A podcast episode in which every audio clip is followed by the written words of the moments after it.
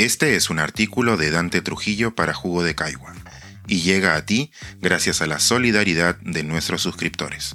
Si aún no estás suscrito, puedes hacerlo en www.jugodecaigua.pe. Ciro en Cultura. El ministro y su simplista idea de la peruanidad.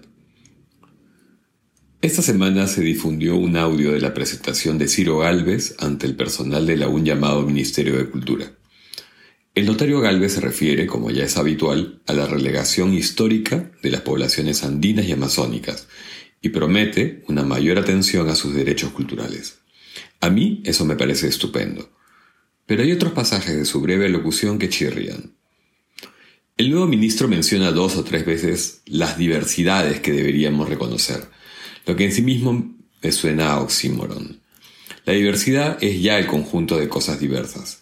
Entonces no existen, no pueden existir varias diversidades, porque una sola es la que reúne lo variado.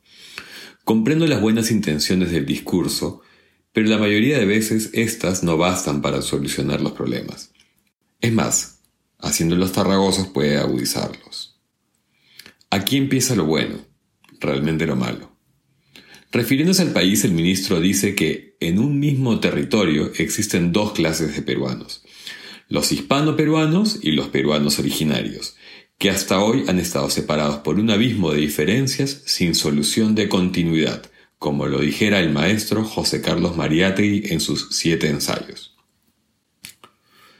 Lo menos importante, digamos que lo anecdótico, sería el uso que le da a la locución adverbial sin solución de continuidad o que le atribuye una afirmación así a Mariátegui.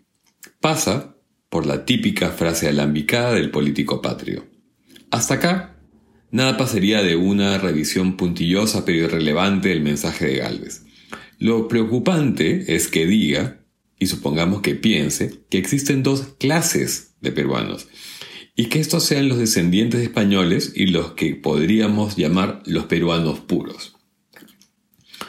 No sé si me molesta más el clasismo, el binarismo o la tontería que encierra la frase. El Perú existe desde hace solo y exactamente 200 años. Hace 500 era otra cosa, y hace 1000 no era una sino muchas más. Y como la generación espontánea aún no está probada en humanos, lo más seguro es que incluso los habitantes más antiguos de estos pagos hayan sido migrantes o hijos de estos. Nadie se pregunta si los chavines eran peruanos más puros que los incas. El nuestro, como la mayoría de países, es un invento geopolítico reciente. La idea del peruano puro es tan absurda como aquella de que alguien, por su color de piel o sus rasgos, sea más de un lugar que el otro. Es un racismo muy burdo, una idea que le gustaba a los nazis. Lo que tenemos es un país fracturado, con una parte importantísima de la población históricamente explotada y menospreciada por una mucho más pequeña, pero que domina por la fuerza y el dinero. Y que el primer grupo es sobre todo indígena y el segundo de origen criollo o blanco. Así es. Pero de ahí a suponer que unos son más peruanos que otros hay un océano de sin razón. Me encantaría preguntarle al señor Galvez algunas obviedades, como dónde dejaría su postulado a los descendientes de africanos, y qué haría con los nietos de chinos y de japoneses, con los árabes y los judíos, y dónde pondría a los que tienen ancestros italianos, alemanes, croatas o gringos, o en qué categoría colocaría a los hijos de los inmigrantes venezolanos. Y, como ya iría con viada, querría saber de paso qué sucedería con los nacidos en otro país, pero decidieron ser peruanos por amor, por opción personal. ¿Todos ellos son menos peruanos, Don? ¿Su participación en la cultura nacional no nos importa? El binarismo de Ciro Galvez excluye, de paso, a los miles de variables que se presentan como resultado de la rica mezcla entre todos, incluidos los hispanos, catalanes, andaluces, castellanos, vascos, y lo que quiso decir con peruanos originarios. No queda claro si moches, esejas, aymaras o quechuas, entre muchos otros.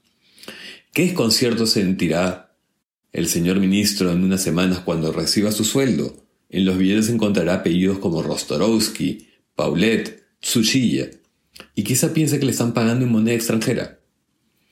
¿O acaso se quede mirando confundido la cara de José María Arguedas, un hombre sabio donde los hubo, quien amaba y sufría este país de todas las sangres. Ciro Galvez, Tayacaja, Huancavelica, 1949, es abogado y notario. Se autodenomina indígena, pero no lo es. Ha postulado tres veces a la presidencia de la República, dos al gobierno regional de Huancavelica, una de la alcaldía de Huancayo, todas sin éxito.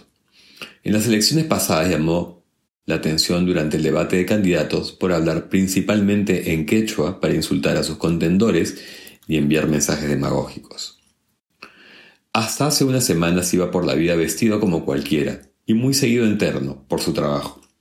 El sombrero, el quipe, las hojotas y la guaraca lo dejaba para encarnar un personaje en su faceta de artista. Es también poeta y cantautor. Tras obtener el 0,62% de los votos en abril último, fue designado vocero oficial ante los pueblos originarios por Pedro Castillo. Desde entonces, emulando al jefe, parece decidido a lucir en cada acto público sus prendas típicas. Y eso no está mal, pero no puedo dejar de pensar en que se trata de una pretensión de lucir como un peruano originario.